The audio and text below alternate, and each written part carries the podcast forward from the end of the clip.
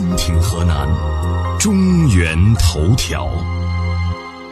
记者从郑州火车站了解到，截止早上八点，郑州火车站发出的京广陇海线的大部分车次正常发出，只有发往乌鲁木齐、兰州、天水等方向的个别列车晚点两个小时左右，晚点时间在正常范围之内。目前郑州火车站运行正常。如果发生暴雨情况，郑州火车站将根据暴雨所造成的危害程度，启动相应的应急预案，引导和疏散旅客。地铁方面，早上地铁一号线正点运行，五号线、二号线等在建的铁路站点。已经设置了沙袋等防汛物资，应对暴雨可能带来的积水。